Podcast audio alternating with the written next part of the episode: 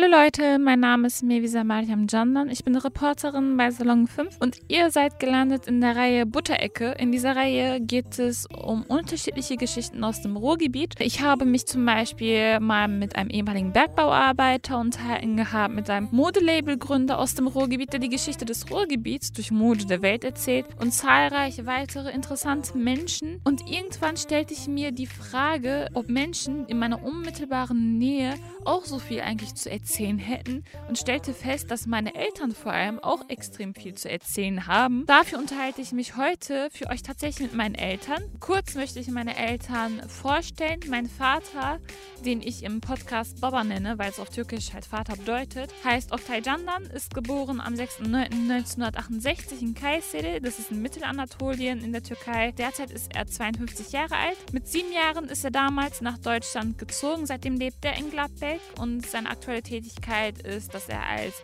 Diplom-Informatiker arbeitet und das halt freiberuflich. Meine Mutter nenne ich in diesem Podcast Anne, weil das genauso eben halt Mutter bedeutet, nur auf Türkisch ist. Ihr Name ist Ayfel Candan. Sie ist auch als Kind mit sieben Jahren ebenfalls äh, mit ihrer Mutter und ihren Geschwistern nach Deutschland gekommen, wo ihr Vater bereits im Bergbau arbeitete. Sie selbst ist geboren in Ardahan, das ist eine Stadt an der georgischen Grenze in Nordost-Türkei. 1973 war das, dass sie dort geboren ist. Derzeit ist sie 47 Jahre alt. Genau, und als sie halt nach Deutschland kam, hat sie ab der Grundschule ihre gesamte Schulzeit in Deutschland verbracht, ist in Dortmund aufgewachsen, hat dort später auch die Uni besucht, äh, hat dort meinen Vater kennengelernt und sie hat Erziehungswissenschaften studiert gehabt, ist aktuell Diplompädagogin. Durch mehrere Fortbildungen und Weiterbildungen ist sie auch gleichzeitig zur systemischen Therapeutin, sich weitergebildet gehabt und hat die GISA gegründet. Das bedeutet so viel wie Gesellschaft interkultureller systemischer Arbeit und das ist tatsächlich auch das, was sie aktuell macht, nämlich systemische Therapie mit Kindern, Jugendlichen, Familien und Paaren.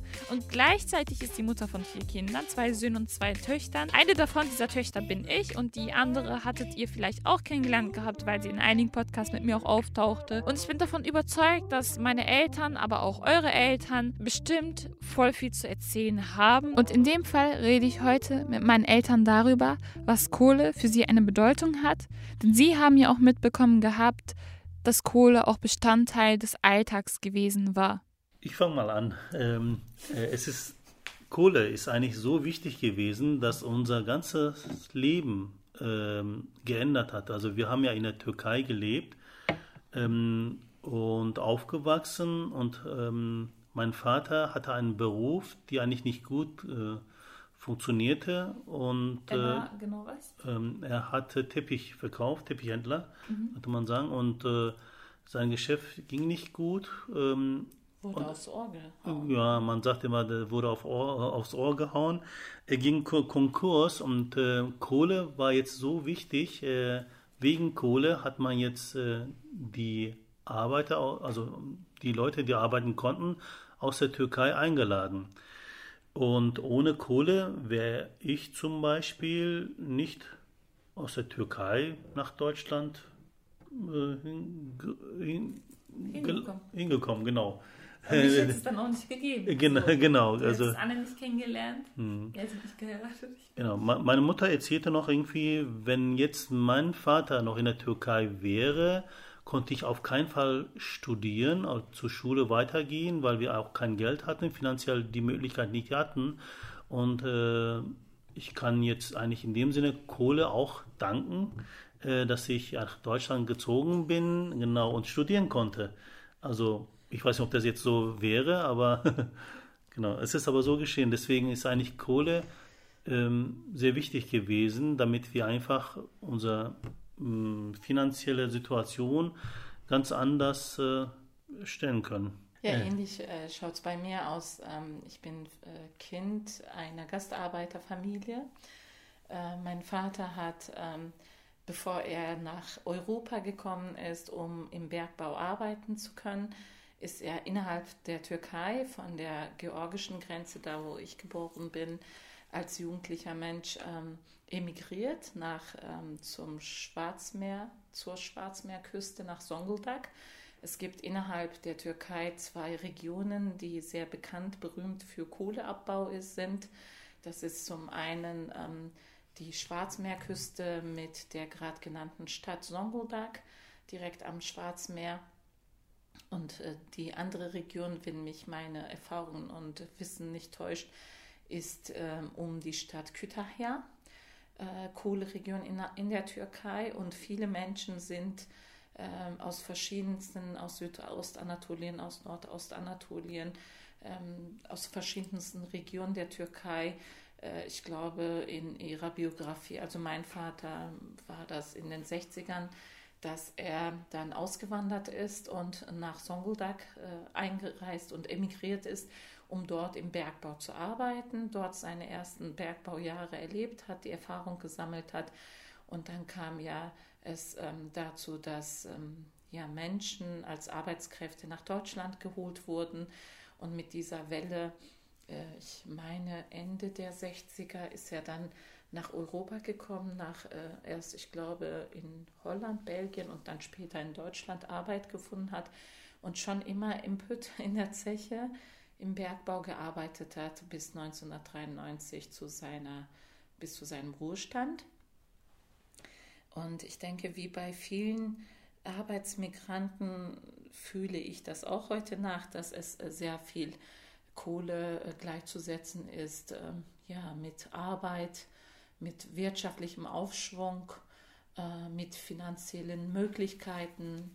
Ähm, ja, also ich, es, es kreisen gerade ganz viele Stichpunkte in meinem Kopf wie äh, Lebensqualität, Standards, äh, berufliche, wie dein Vater gerade gesagt hat, berufliche, also Eröffnung von Möglichkeiten, von Wegen, beruflich sich ähm, als Kinder dieser Gastarbeiter orientieren zu können äh, für uns als Kinder dieser Familien haben sich dann auch Wege eröffnet. Also als wir im Pubertätsalter mit den Eltern es hin und wieder zu Eskalationen kam und wir nicht einer Meinung waren und sehr wissbegierig und mit viel Wissen im Rucksack mit denen uns auseinandergesetzt haben, hat mein Vater, ich zitiere ihn und setze das mal frei, äh, übersetzt das mal frei in die deutsche Sprache, hat sich das so ähnlich angehört wie, boah, hätte ich euch mal nicht rübergeholt und äh, wärt ihr dort geblieben, dann äh, hättet ihr auf dem Feld sehr wahrscheinlich gearbeitet und hättet jetzt nicht äh, so äh, wie irgendwelche Anwälte mit mir hier debattieren können. Und dann haben wir manchmal eben zurückerwidert, ja, selbst schuld. und äh, er war oder ist aber jemand, der aufgrund seiner sehr negativen Erfahrungen und Diskriminierungserfahrungen auch im Bergbau leider Gottes immer uns äh, unter die Nase gebunden hat, gesagt hat, ähm, ich möchte nicht, dass meine Kinder zu Malochern werden. Ich möchte aber ebenso nicht äh, euch verheiraten und irgendwelche Ehemänner aus der Türkei hierhin transportieren. Also habt ihr keine andere Wahl, als jetzt aus eurem Leben was Vernünftiges zu machen und Bildung anzueignen und diesen Weg zu gehen, sodass wir dann halt auch ähm, die das Abitur erlangt haben und dann auch studiert haben. Da bin ich ihm sehr dankbar in der Hinsicht. Ähm, und Kohle hat auch sehr viel mit Wärme zu tun. Warum? Ich bin äh, ganz viele Jahre äh, mit meinen Eltern äh, hin und her gezogen, einige Male und kam erst viele Jahre später ähm, ja, Mitte 90ern erst in den Genuss, äh, in einem durch Heizung, äh, Heizung beheizten Wohnraum zu leben. Das heißt, bis 1900, ich meine 96 habe ich mein Leben äh, mit meiner Familie in Wohnungen verbracht zur Miete, äh, wo halt mit Kohle geheizt wurde. Wie alt warst du dann, als dann plötzlich dieser ähm, Umschwung sozusagen auf Heizung war? Ja, da war ich schon 22. Oh, also ne, es gab in unserem Umkreis auch, ähm, auch ähm, in Dortmund haben wir in einem Ortsteil gelebt, wo äh, erst äh, Kohleofen überall in der Wohnung standen, also an zwei Stellen. Und dann ähm, wir in eine größere Wohnung gezogen sind, wo ich meine, mich zu erinnern, sogar im Badezimmer gab es halt diese Bottiche unterhalb. Ähm, waren das so Heizkessel, musst du dir vorstellen. Oben waren unheimlich viel literweise ähm, kalte Weih hießen die, glaube ich, so emailliert, irgendwelche Fässer und unten waren kleine Öfen, die dann ähm, angezündet und äh, halt ne, äh, Feuer gemacht werden musste, damit ähm, ja, das Badewasser erwärmt werden kann. Also es waren typische Zechenhäuser in den 80ern und wir haben damals ähm, in solchen Wohnungen gelebt. Und als dann ja, Modernisierungs-, Restaurationsarbeiten kamen, sind wir in größere Wohnungen umgezogen, weil die Mieten der neuen Wohnungen mit Heizungen ausgestattet ähm, sehr teuer waren und gar nicht äh, zu zahlen, zu bezahlen waren von meinen Eltern. So sind wir weitergezogen in andere Wohnungen mit äh, schon mehreren Räumen. Dementsprechend waren dann auch äh, drei bis vier Kohleöfen in der Wohnung. Das heißt, ähm, wir haben auch gut Hand angelegt. Es waren immer so Rollenaufteilungen wie ja, ähm, Anzündholz hochtragen aus dem Keller, äh, also die Familie auch dabei unterstützen. Dann äh, meine Mutter war äh, eine Zeit lang krank, sodass sie gar nicht schwer heben durfte und nicht konnte. Wir Geschwister, also ne, die Kinder der Familie im Jugendalter, so mit 12, 13, 14, gut mit anpacken mussten und haben das dann auch getan, Kohle zu tragen aus dem Keller ins zweite Obergeschoss in Eimern oder auch in speziellen aus Eisenwaren, so würde man das beschreiben, also zu, zum Kohle hochtragen einfach. Behälter, wir die befüllt haben mit Eierkohle, kann ein Lied davon singen, Eierkohle ähm, getragen haben in die Wohnung oder ähm, kurz bis vor die Tür und das dann dort abgestellt haben, Anzündholz, ähm, ja, mit einem kleinen Beil, Axt klein gemacht haben, also da äh, tüchtig mit angepackt haben. Und so bin ich ähm, groß geworden, also ne, Asche rauszutragen, äh, zum Müll wegzubringen und und und. Aber habt äh, Kohle setze ich auch immer in Verbindung mit Wärme, weil da hat man die Öfen nicht angemacht, äh, angezündet und dafür gesorgt, dass Asche weggebracht wird. Ähm, dass es sauber gehalten wird, dass Nachschub getragen wird. So ist der Ofen ausgegangen und äh, dementsprechend hat man gefroren oder das Ende vom Lied war, es war kalt in mhm. der Bude. Und jeder hatte so seinen Auftrag und auch seine Aufgabe dafür zu sorgen, als Heranwachsende dann auch ein Auge zu behalten, ist da noch was drin, muss ich da noch was reintun, Nachschub für Nachschub sorgen, dass der Ofen, der Heizkörper nicht ausgeht. Woher kam dann die Kohle? Also wie kann man sich das in der Praxis vorstellen? Äh, wie war das dann, dass plötzlich Kohle vor der Haustür stand? Also den Bergbauarbeitern, so sind meine Erinnerungen, wenn du, Oktay, äh, mich da mhm. drin korrigierst, ähm, war es so, mich zu erinnern, dass ihnen äh, einige Tonnen im Jahr zustand als Menschen, die im Bergbau gearbeitet haben. Sie haben ja die Kohle abgetragen mhm. und dementsprechend äh, standen ihnen einige Tonnen zu. Ähm, dann war das die Pflicht ja, der Erwachsenen in erster Linie dafür zu sorgen, dass diese Kohle äh, beantragt ähm, und dann auch geliefert wurde bis vor die Haustür. Dann wurde das in diesen großen Lastwagen, waren das glaube ich, ich weiß gar nicht, diesen Transportern bis vor die Haustür gekippt. Und dann hat die Familie selbst dafür zu sorgen, dass die Kohle in die Kellerräume kommt. Und es war immer so ein wirklich äh, großer Akt. Äh, stell dir vor, da kommen drei Tonnen Eierkohle und manchmal dann auch Briketten. Wie kann man sich diese Eierkohle vorstellen? Weil das sagt mir gar nichts. Also Eierkohle können sich die Jugendlichen heute, äh, die Zuhörer, so wie so eine Walnuss. Vielleicht mhm. etwas größer wie eine Walnuss vorstellen. Oder wie ein Eier, also genauso groß eigentlich wie so ein, etwas größer als so ein Ei und so die Form, ja. Also ich kann Ei. mich an Eierkohle. Es hat diesen Namen Eierkohle durch die Form. Es ist noch ein bisschen länglicher, ovaler wie so eine Walnuss. Aber also unsere Eierkohle in Dortmund war äh, nicht viel größer als Walnüsse. Vielleicht gab es andere Pressungen. Also das war Kohle gepresster Form, in mhm. fest, sehr fest harter gepresster Form. Weil die einfach besser dann hielt. Was glaubst du? Ja, hatte so einen Heizwert auch. Ne? Es gibt ja bestimmte Qualitäten wir haben ja, du siehst im Wohnzimmer auch einen schönen Kamin und heizen ja auch. Und wenn wir Holz kaufen, gucken wir ja, ähm, dass wir kein äh, Mischholz haben, sondern wir gucken nach Buchenholz, nach Eichenholz, ähm, mhm. nach Hartholz, weil es einen Brennwert hat, eine hohe Qualität an ähm, Heizwert hat. Ich bin jetzt nicht vom Fach, aber so würde ich das beschreiben, weil es äh, eine Qualität ist. Und bei Mischholz, was eine geringere Dichte hat, glaube ich, hat auch nicht diesen hohen Heizwert. Und so ähnlich ist es bei der Kohle.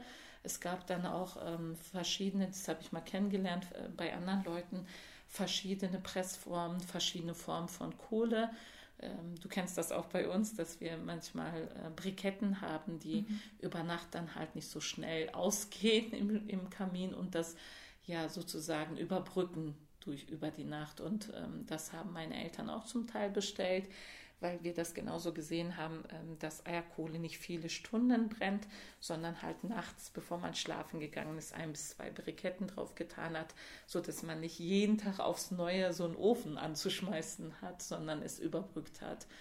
Und ähm, die Eierkohle wurde dann halt gekippt, meistens, also bei uns am Haus war es so, ähm, dass meine Eltern dafür gesorgt haben, dass dieser diese Kellerfenster, sage ich mal, das Gitter abgenommen wurde ähm, und da dort freigemacht wurde, bis ähm, kurz vor, dass die Menschen halt die Kohle vorbeigebracht haben. Dann wurde das mit diesem Wagen dorthin gekippt. Einiges ähm, ja, kullerte schon durch das Fenster in den Kellerbereich. Ähm, es waren nicht die Kellerräume wie heute, sondern in den Zechenhäusern waren das düstere, dunklere Räume zum Teil, wo halt Kohle aufbewahrt wurde in den Wintermonaten, wo man runterlief, dann Kohle nachgeholt hat in die Wohnungen. Und ähm, dann haben zum Beispiel mein Bruder, mein Vater, meine Mutter sich wirklich ähm, ja, mit äh, Spaten, Schippe, äh, mit Besen dafür gesorgt, dass die Kohle dann halt durch diese kleinen schmalen Fensterritzen oder Fenstern im Boden integriert, äh, unmittelbar an den Keller, also durch diese Öffnungen die Kohle reinkam. Und unten stand dann auch meistens jemand, ähm, der dafür gesorgt hat, dass die Kohle halt ordentlich da, nicht in alle Himmelsrichtungen sich verteilt, sondern immer dafür sorgte, mit dem Besen in eine bestimmte Ecke das zu schubsen und zu schieben, sodass ein Haufen dann entstand. Und dann hatte man in den nächsten Monaten, in der Winterjahreszeit, genügend Heizmaterial. Und wir Kinder haben da tatkräftig mit angepackt. Mhm.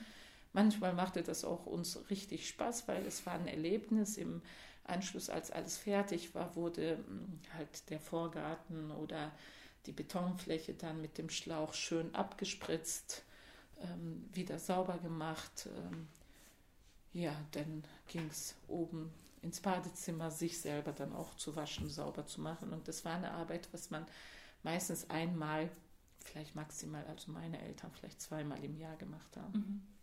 Und wie war das bei dir, Baba? Also war das auch genauso? Oder sagst du, bei mir war das vollkommen anders? Wir hatten mm. Eierkohle. Ne, fast genauso. Also vielleicht sahen die Eier etwas anders aus. Die Eier, Glattbecks-Eier sahen vielleicht anders aus, aber ich meinte, sie, die sahen so aus wie so ein, so ein Eier, so gepresste. Aber und ihr habt schon größere Eier gehabt. Ja, etwas größere Eier, genau. Und, aber ich habe es irgendwie vermutet, dass sie immer so gepresst waren, damit die Qualität von einem äh, Eierkohle auch, äh, wie, sie, wie die Mama jetzt gesagt hat, auch gut sein sollte. Ich kann mich aber an einige Sachen erinnern. Äh, wir haben auch diese ähm, Tragen zweimal pro Jahr oder so, das haben wir gemacht, oder einmal pro Jahr, kann ich mich gar nicht mehr daran genau erinnern. Immer aber so ihr hattet es drei, erschwerter, glaube ich, weil ihr ja. in einer äh, Mehrfamilienhaus Siedlung gewohnt ja. habt, wo ein ganz schmaler Weg genau, ganz, zu genau. eurer Tür geführt hat, wo dieser Wagen gar nicht durchfahren konnte. Also die haben genau. die Kohle an der Straßen, am Straßenrand gekippt. Genau, Und ihr musstet halt meterlang noch Genau, ich weiß nicht mehr, genau, ich weiß nicht mehr, wie viele Tonnen wir immer bekommen haben. Ich weiß aber, dass wir so circa sechs, sieben Stunden, glaube ich, daran gearbeitet haben. So lange?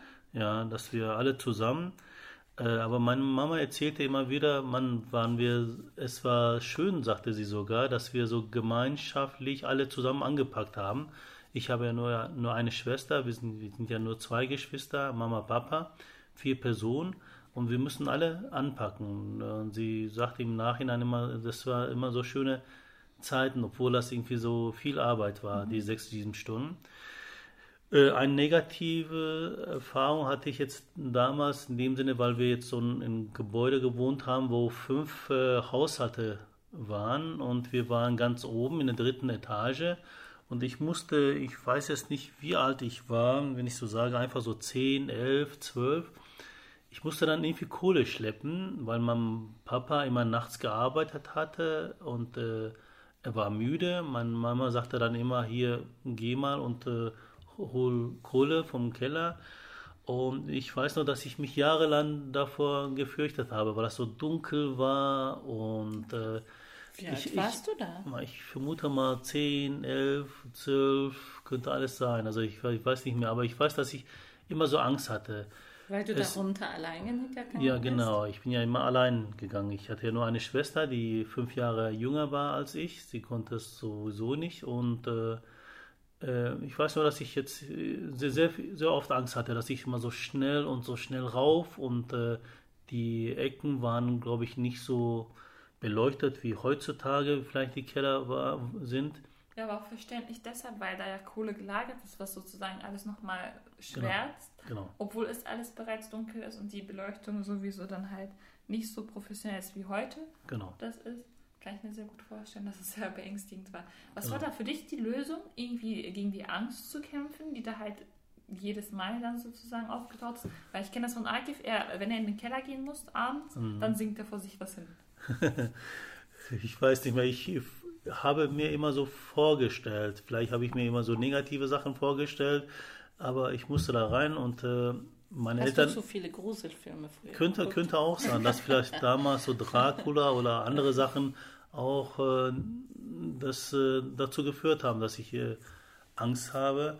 Aber meine Eltern haben immer gesagt gehabt, du bist eine Junge, du, da, genau, du musst stark sein, darfst keine Angst haben. Vielleicht waren, waren das die Worte, wo ich, wo ich gesagt habe, okay, ich muss da durch, ich bin ein Junge, ich muss stark ja. sein. Das könnte eigentlich äh, gewesen sein, aber ich weiß nur, dass ich jahrelang ja, aber mit Angst kämpfen musste, das weiß ich noch. Aber sonst war es eigentlich schön. Also wir haben nur einen Ofen gehabt. Äh, wir hatten nur jahrelang, bis ich, äh, ja, bis ich geheiratet, geheiratet habe, haben wir in einem in einer Wohnung mit 39,5 Quadratmeter gelebt und da reichte ein, äh, ein Ofen aus. Also um alles zu heizen. Um alles zu heizen, genau. Also 40 Quadratmeter ungefähr. Das hat ausgereicht. Ähm, und äh, der Ofen war auch dafür da, auch Kohle da war dafür da, dass wir eigentlich alles damit machten. Also meine, das waren ja nicht so Einbauküchen damals, wo wir irgendwie alles so komfortabel hatten. Also sie hat darauf gekocht, ähm, auch das Essen. War das dann eine Feuerstelle? Ja, das waren wirklich Feuerstelle. Also das, sie hat sehr viele Sachen damit machen können. Also sehr viele Familien haben, glaube ich, das gemacht. In der Küche, in ja, hatten wir auch einen Kohleofen. Mhm. Also äh, neben unserem Herd- und Backofen, äh, wo immer heißes Wasser in so einem großen Kessel drauf war, was auch so eine bestimmte schöne Wärme, also warme Atmosphäre mhm. einfach durch das Holz, was da drin brannte und durch die Kohle, wenn man durch die Eingangstür in die Wohnung ins Haus reinkam, es schon danach roch. Und Mama hatte auch, wie bei euch, da ganz viel auf diesem Ofen auch im Blech abgedeckt oder in den Töpfen gekocht und hat gesagt, ich spare dadurch auch Energie, ne, Stromkosten mhm. reduzieren und auch dadurch als die Küche auch zu heizen. Genau.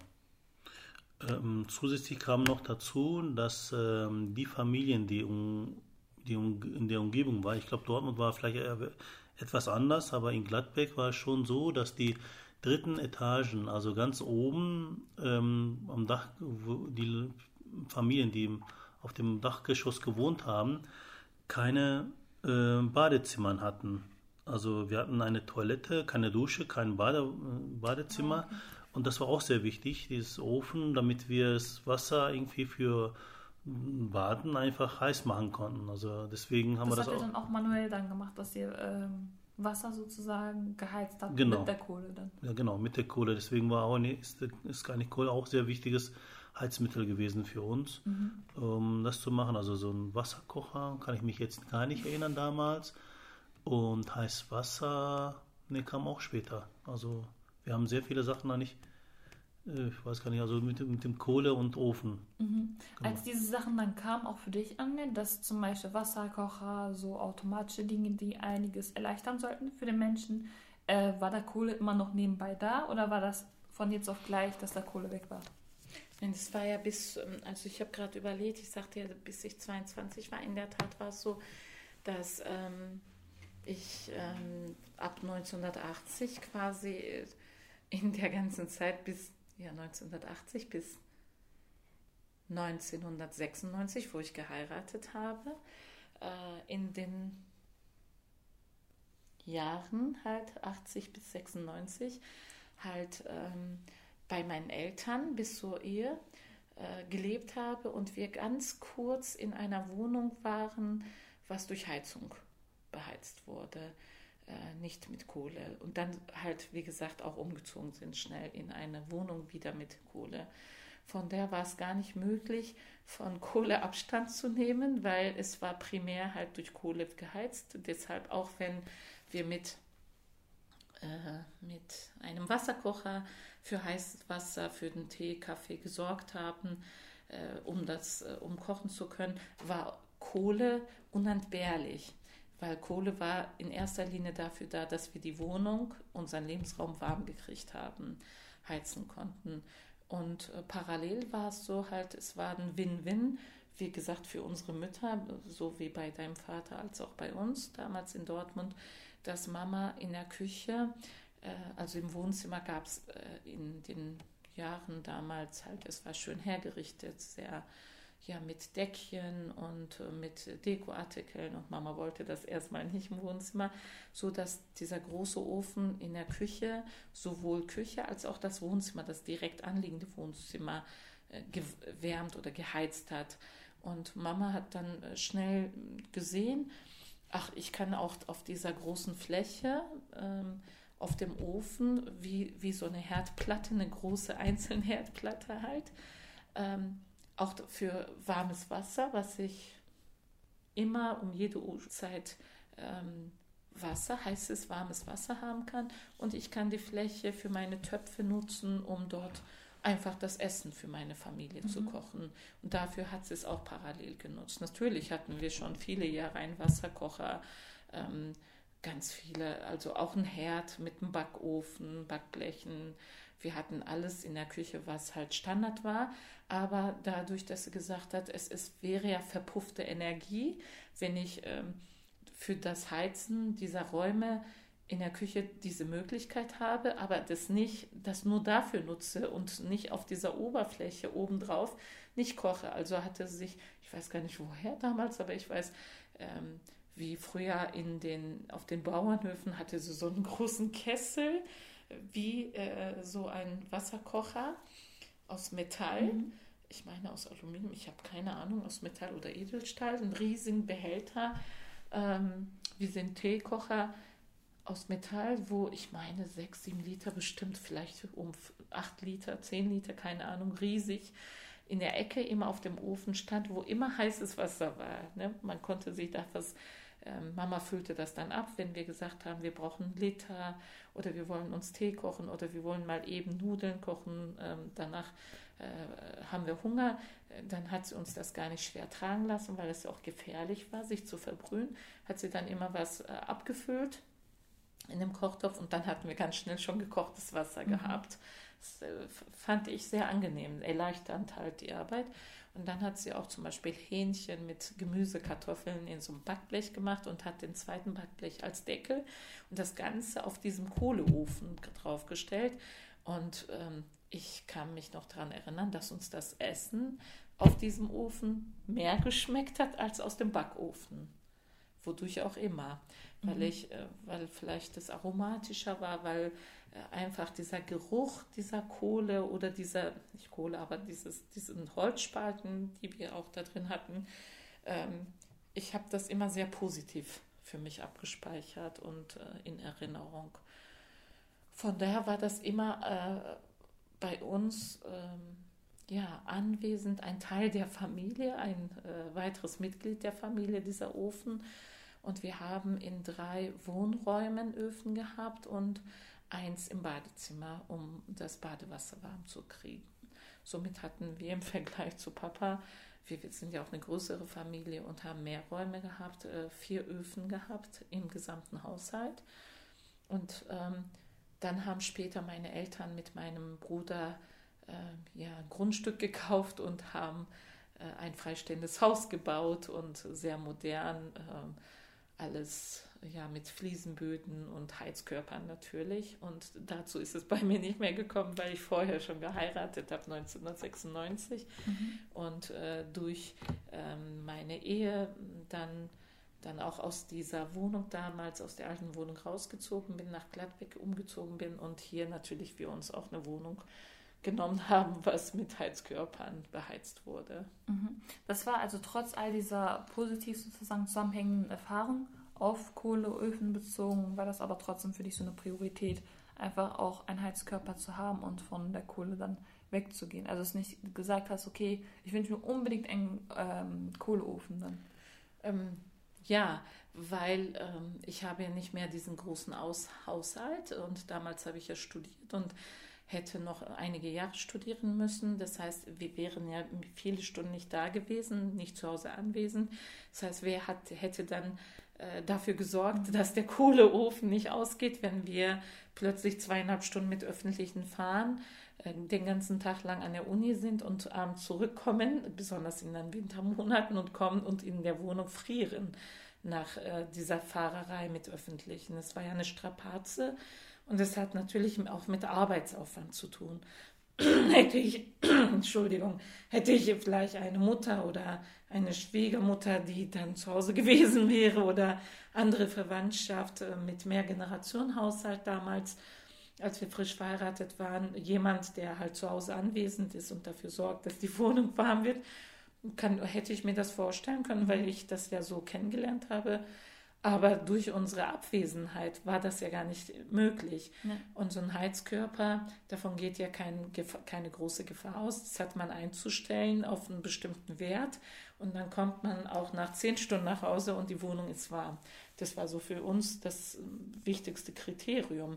Mhm. Sonst waren damals auch 1996 durchaus die Wohnungen günstiger mit Öfen, mit Kohleöfen als mit ähm, modernen Heizkörpern. Mhm hätten wir durchaus zurückgreifen können, aber es war für uns, äh, wie gesagt, damals durch unser Dasein als Studenten, die viele Stunden unterwegs in Dortmund waren, aber in Gladbeck gelebt, geschlafen haben, gar nicht möglich, das, äh, mhm. dafür zu sorgen. Das war so der Beweggrund. Außerdem ein zweiter Grund ist noch, dass äh, es moderner wurde, also Wohnungen moderner wurde und renoviert wurden. Es waren immer weniger ähm, Wohnungen vorhanden die mit Kohle beheizt waren. Also mhm. wir haben sich alles alle, alle umgestellt und äh, auch bei uns sogar im Haus wurde irgendwie ganz im, vom Grundhaus renoviert und äh, mit Heizkörpern bestattet, ausgestattet. Und deswegen also hat sich schon alles geändert, hat mit der Zeit geändert. Ich, danach, also ein paar Jahre später, konnte man wahrscheinlich auch keine Wohnung finden, die sogar, muss man schon künstlich nochmal so einen Ofen äh, anlegen. Also die waren schon alle mit Heizkörper ausgestattet gewesen. Ja, und was für eine Bedeutung hatte das für euch, als zum Beispiel der letzte, äh, die letzte Zeche dann vor kurzem in Bottrop geschlossen hat? Was war da, also wie habt ihr das mitbekommen? Ich habe es durch die Medien mitbekommen. Das war natürlich hier in der Region. Das ist ja ein Steinwurf äh, entfernt, hier in der Nähe äh, habe das durch die Presse mitbekommen und auch äh, diesen ganzen Prozess in den Jahren äh, durch viele bekannte Freunde, Verwandte, die im Bergbau gearbeitet haben und auch weitergearbeitet haben. Ähm, ne, das hat ja sehr viel auch mit Existenz und Dasein ähm, dieser Menschen zu tun, haben wir das durch Gespräche mit denen oder durch Gespräche erfahren können und auch durch die Presse halt.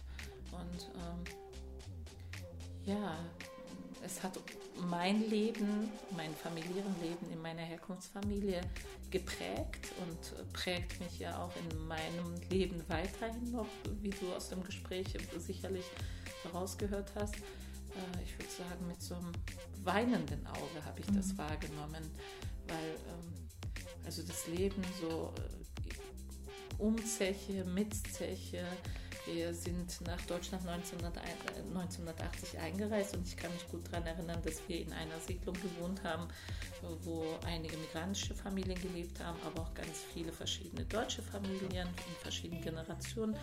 Und alle waren irgendwie, also das habe ich sehr positiv in Erinnerung, wie so eine große Familie. Ne? Mhm. Die Wohnungen haben halt zur Straße, aber auch äh, von den anderen Fenstern zum Hof hinausgeschaut. Und dort haben sich die Menschen getroffen, haben auf Bänken zusammengesessen, haben gequatscht mit Händen und Füßen, haben sich Leckereien, also meine Mutter und auch andere migrantische Familien haben halt äh, türkisch, arabisch gekocht und haben die Nachbarschaft auch beschenkt haben sie dazu eingeladen mit Händen und Füßen. Also ne, äh, wirklich, mein Vater hat gesagt, ich spreche Tazanisch, also wirklich mit Lauten, haben sie sich verständigen können.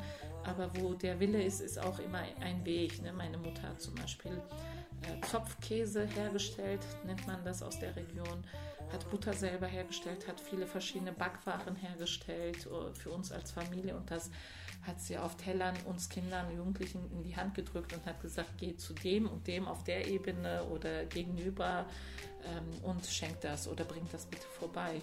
Und ähm, das habe ich auch sehr positiv in Erinnerung. Es war so ein, ein Zusammenhalten ähm, durchaus, also eine Kumpellandschaft würde ich das übersetzen, was mich als Kind geprägt hat. Und ähm, das habe ich als sehr schön empfunden.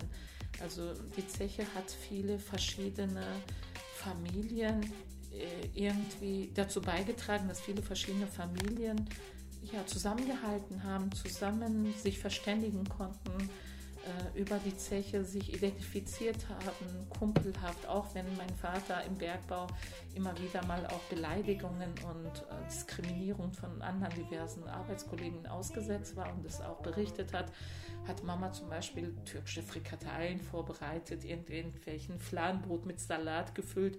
Und dann sagte Papa manchmal, ähm, zu meiner Mutter, da bin ich oftmals Zeugin von, ähm, pack bisschen mehr, weil zum Beispiel der Heinz oder der Müller, der Meier mag das auch. Und dann hat sie mehrere Stücke fertig gemacht, wie Sandwiches oder diesen Eiran, also diesen Joghurttrunk äh, vorbereitet und irgendwelchen Bottichen abgefüllt und Becher mitgegeben. Ich glaube auch im Bergbau haben sie sich, ne, man hat sich aufeinander verlassen. Ich möchte da nichts unbedingt schönreden, aber das war was, ähm, was ähm, ja, ich so in Erinnerung habe und was auch rüberschwappte äh, uns Kindern äh, von den Eltern und von dem Gemeinschaftlichen, was ich heute äh, an vielen Stellen in dieser Gesellschaft leider sehr vermisse, dass, ähm, den Zusammenhalt. Mhm.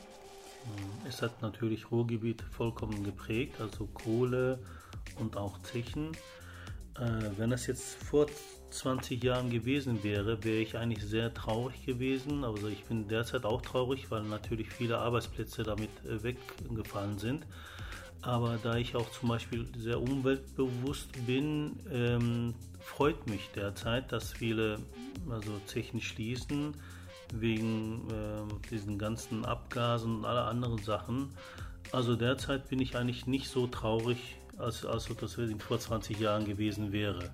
Derzeit freue ich mich, okay, es hat sich etwas anders entwickelt und man hoffentlich haben die Leute dann irgendwie andere Arbeitsplätze, aber es ist äh, im Laufe der Zeit hat sich eben das geändert, also mhm. und Kohle gehört nicht mehr dazu, also es ist kein Umwelt äh, umweltbewusster irgendwie Energieträger, deswegen hat man sich jetzt etwas äh, ja, hat man sich jetzt anders entschieden, also ich bin auch jetzt gar nicht so traurig. Also ich hab, mache mir nur Sorgen um eigentlich nur die Arbeitsplätze, die die Personen jetzt irgendwie gehabt haben. Obwohl eigentlich Kohle wirklich unser ganzes Leben eigentlich geprägt hat und ja. sogar ganz äh, anders geleitet hat. Ja. Wir Jugendliche haben das ja so nicht mitbekommen, also mhm. dass Kohle unser Leben geprägt hat. Deshalb danke ich euch, dass ihr von euren Erfahrungen berichtet habt, und uns das mitgeteilt habt einfach auch ähm, sozusagen stellvertretend für alle anderen Familien dann darüber berichten konntet. Für unsere Zuhörer, ähm, wenn ihr mehr über an sich Bergbauarbeit und all diesen Hintergrund auch erfahren möchtet. Ich hatte auch in dieser Reihe auch eine Podcast-Folge mit einem ehemaligen Bergbauarbeiter aufgenommen gehabt. Schaltet da auch ein und ähm, fragt mal eure Eltern oder Großeltern, was sie so erzählen können. Und wenn ihr davon auch über Salon 5 dann äh, allen anderen auch erzählen möchtet, dann schreibt uns per Instagram Salon 5 unterstrich eine DM. Und das war's von uns und wir sagen Tschüss. Tschüss. Tschüss.